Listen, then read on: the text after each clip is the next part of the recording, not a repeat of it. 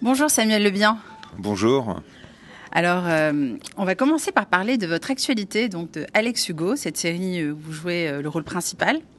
Alors, il y a ceux qui la connaissent et ceux qui la connaissent pas. Alors, qu'est-ce qu'on peut en dire et qu'est-ce que vous, vous, pouvez nous dire sur le rôle? Alors, récemment, il y a eu deux inédits. Alors, on vous écoute. Bah, c'est un personnage de flic un peu atypique puisqu'il est euh, mordu de haute montagne. Alors, il a euh, lassé de la violence euh, urbaine. Il est parti se réfugier dans, en altitude où il reste flic, hein, mais il est attaché à un, commissariat rural.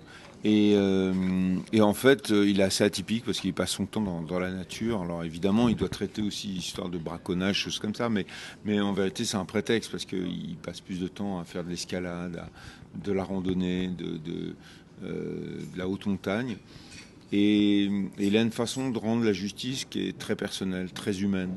Et donc on aborde à travers cette série plein de choses, à la fois l'aventure, on est vraiment par moments dans le polar, mais aussi dans le western, et puis aussi dans des choses plus sociales, plus ancrées dans le réel.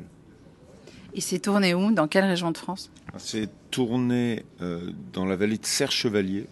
Euh, on rayonne autour de Briançon, cette ville Briançon qui est après Gap, euh, vraiment à 1700, 1700 mètres d'altitude. Et vous connaissiez déjà cette région? Ça a été l'occasion pour vous de découvrir Parce que nous, on parle voyage hein, essentiellement. D'accord. Alors, alors, pour tout vous dire, c'était la première fois que j'allais à la montagne l'été. J'étais déjà allé faire du ski. Mais tout d'un coup, découvrir cette montagne de randonnée, d'altitude, euh, de, de, parois à gravir, c'était pour moi assez impressionnant et, très étrange puisque je viens de la mer. J'ai un nom breton. Mes, parents, euh, mes ancêtres étaient euh, marins-pêcheurs, mon père aussi. Et euh, donc on a appris la voile, je fais de la voile, donc c'est l'océan, c'est la mer, mon élément c'est le liquide. Et là je, je me retrouvais, j'avais la sensation d'avoir un peu des murs devant moi, c'est-à-dire un marin il est un peu claustrophobe. Quoi. Et donc je suis tout de suite allé faire des randonnées, tout de suite aller passer du temps à la montagne pour apprivoiser cet endroit, pour y créer des souvenirs, avoir un, un lien affectif avec la montagne. Et, euh, et peu à peu, même assez vite, hein, euh, j'ai vu que c'était un terrain de aventure, j'ai allé transpirer. J'ai gravi des cols du Tour de France euh, à vélo, le col Isoard, le col du Galibier. Je suis allé faire de l'escalade, euh, sport que je ne connaissais pas, que je pratiquais pas, donc et que j'adore vraiment. Euh, des randonnées, je suis allé marcher sur des glaciers, je suis allé faire plein de choses, du canoë-kayak. et et donc, c'est un espace extrêmement sportif. Et puis, euh, et puis, il y a aussi des aspects plus méditatifs. J'adore, on tourne dans un endroit qui s'appelle la vallée de la Clarée, un endroit complètement pré préservé, à tel point qu'il n'y a, pas de ligne électrique. Euh, D'abord, ça capte pas, le téléphone capte pas là-bas. Et ensuite, euh, ceux qui y vivent ont des panneaux solaires. Donc, donc ils sont vraiment en autonomie totale et c'est extrêmement naturel. Et c'est un endroit qui est d'une beauté inouïe, c'est très méditatif. Euh, il y a une belle, il y a une rivière avec euh, une cascade, euh, donc on accède à la montagne. Hein, c'est la haute montagne, mais c'est vraiment la petite vallée. Bon, c'est Heidi, quoi, euh, petite fille de, des collines. Je ne sais pas si vous connaissez. Oui, bien sûr, qui ne et, connaît pas Heidi. Et, euh, et j'aime bien aller là-bas. Je rêve, je pense, je médite, je parle à voix haute tout seul, je me promène je fais le point sur, euh, sur les projets, sur euh, ce que j'ai mmh. à faire. C'est un endroit qui donne euh, cette douceur qu'on a quand on se promène dans, sous une forêt, par exemple. Mmh. C'est vraiment ça. Et pour continuer sur votre actu, donc il y a un film qui va sortir bientôt qui s'appelle Ma langue au chat. C'est ça le titre. Absolument. Ça a l'air assez amusant comme film. J'ai lu un peu l'histoire. C'est un chat qui disparaît. Ça commence comme ça. Ouais. Puis après, ça se complique un petit peu. Ouais, ouais, ouais. Euh, c'est difficile à pitcher parce que ça ne rend pas très attirant, mais en fait, le, le film est. Pas très... qu'une histoire de chat. Bah, c'est pas qu'une histoire de chat. Le film est très bien foutu. Il est très drôle. Mmh. C'est-à-dire que c'est des amis qui doivent se retrouver à l'occasion du, du, du l'anniversaire d'un des leurs. Donc c'est Pascal Elbé et dont la femme c'est Zabou Bretman. Puis les deux, ils sont un petit peu envie de vieillir, là, ils deviennent un peu gaga avec leur chat. Et puis, euh, et puis moi, je suis le super ami de la famille, je suis le copain qui a limite qui a besoin d'être adopté, hein, qui est plutôt le chien errant lui. Et, euh, et donc ils sont, il est un peu protégé dans cet univers, euh, il aime bien. et puis aller les voir et alors je sais pas si c'est spoilé en tout cas. Mm -hmm je suis pas très gentil avec les animaux sans le faire exprès. Voilà, je vous donne des pistes hein, quand même. Et donc la patatras, tout va, le, chat disparaît, euh, ça devient un enfer, tout le monde s'engueule. Et, euh, ce qui est intéressant, c'est comment, euh, comment finalement la disparition de ce chat va les, tout, tout, va ressortir, c'est-à-dire tout cet état de crise. Ben, va, faire que les gens se révèlent et puis les problèmes se disent à haute voix et on vide son sac. Et puis en même temps, on s'aime et, c'est le bordel. Et puis il y a, aussi euh, une façon assez étonnante dans l'écriture, c'est que les, il y a des histoires qui s'entrecroisent. Euh, et euh, je, peux, peux rien dévoiler parce que c'est un peu rocambolesque, mais, mais, mais évidemment, on n'est pas super originaux. C'est un film de groupe et on a l'habitude de ces films de groupe. Mais pour le coup, c'est un film de groupe vraiment bien réussi sympa, réjouissant, drôle, euh, vivant, euh, euh, qui se passe en pleine nature. C'est dans la, Drôme provençale, c'est beau comme tout, c'est à côté de Grignan, et c'est ça, ça donne envie, quoi. Ça se déguste. On sent, ça sent les herbes, ça sent les, plats qu'on prépare là quand, il fait beau, ça sent le rosé, ça sent ces, moments où on est avec des copains, on n'arrête pas de se vanner. Pour vous dire, moi j'ai passé le film à jouer à la pétanque, de toute façon. c'est sympa comme ambiance. C'était vraiment une super bonne ambiance, vraiment c'était extra. Et euh, non, Pascal de Melon, Mathias Lécluse, Camille Lelouch, Tabou Bretman, euh, Mélanie Bernier, Marie-Josée Croze, euh, des super acteurs quoi. Et il y, avait une bande, comme une bande de théâtre, et, on rigolait. En plus, on a tourné ça pendant le, pendant le Covid. Donc le matin, on devait prendre le petit déjeuner de chambre, et le soir, quand on rentrait, on devait manger dans notre chambre. Donc il n'y avait qu'un endroit où on se marrait, on pouvait voir des gens, c'était la journée quand on tournait. Donc, donc tout d'un coup, il y avait une espèce de d'éclate, tellement de bonheur d'être content de voir des gens, quoi. Euh, et c'était top. Et puis vous venez de terminer euh, un tournage.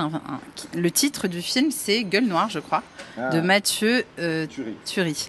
Alors euh, ça, c'est un film totalement différent, puisque c'est un film d'horreur, d'après ce que j'ai compris. Oui, si on peut dire. Alors avant d'être un film d'horreur. oui.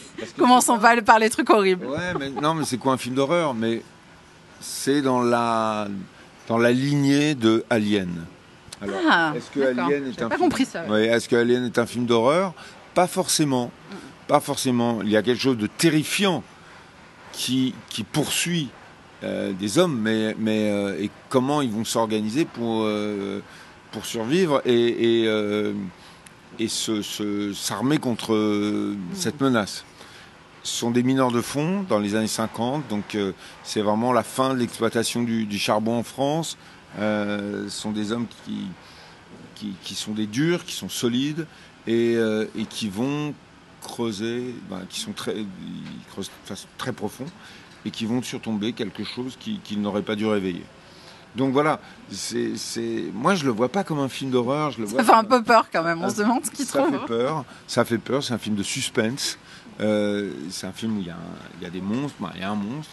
Euh, c'est un film de genre, absolument, complètement assumé.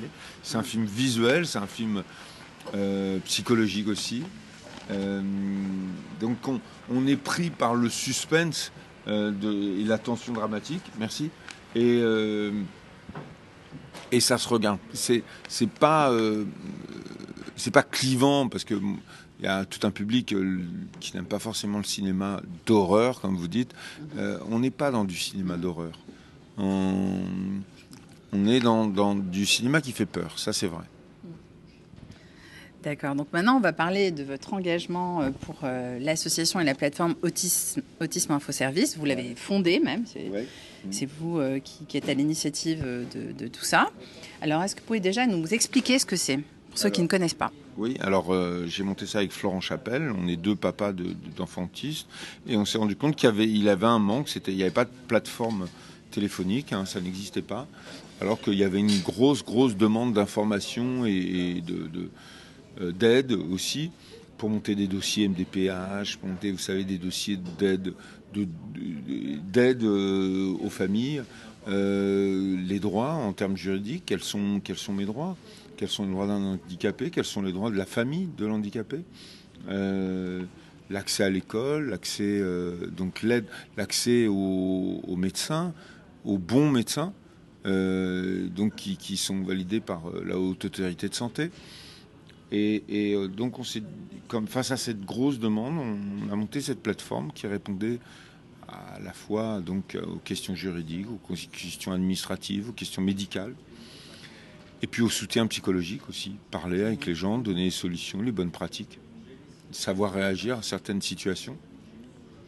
Et donc ça a été euh, recrutement d'une équipe, de, des répondants, et puis derrière, en deuxième ligne, des spécialistes qui peuvent répondre à des questions plus complexes et auxquelles on répond dans les 24 heures. Eh bien, on a monté ça il y a 4 ans. Et en 4 ans, on a aidé 25 000 personnes. Donc là, aujourd'hui, le gouvernement reconnaît qu'on a un caractère un peu indispensable et, euh, a pris la décision de nous aider, alors qu'avant, ça, toujours, s'est toujours fait avec des, fondations privées comme euh, Orange, Bettencourt et Michelin, Île-de-France. Et, aujourd'hui, ben, le, gouvernement prend le relais. Donc euh, voilà, on a, on a gagné notre pari. On a montré qu'on on a été audité, on a été testé, hein, euh, et on, a montré que tout ça était très sérieux. Et je crois qu'il y, y, a un projet d'une maison de l'autisme, c'est ça? Et vous êtes une des structures partenaires, et c'est toujours le cas, ça? Oui, mais alors ça, je ne peux pas en parler parce que encore trop frais. J'ai reçu un mail comme quoi je ne pouvais pas en parler parce que ah, c'était okay au directeur de cet endroit d'en parler en premier. Voilà. Donc dans l'ordre des médias, euh, euh, du coup, je ne peux pas aborder le sujet. Mmh, mmh. Et euh, donc, il n'y avait rien du tout, il n'y avait aucune structure avant similaire à la vôtre? Non, il y en fait, c'est une plateforme d'information, de soutien, d'aide. et spécialisée sur tous les domaines concernant l'autisme. Et aujourd'hui, on est en train de créer un annuaire de l'autisme en France donc, euh, c'est tout ce qui concerne l'environnement de l'autisme. Euh, ce soit, ça va de l'équithérapie, euh, des, faire du tennis, ou trouver un dentiste spécialisé sur mhm. l'autisme, ou un, éducateur, un pédopsychiatre, un bon, voilà.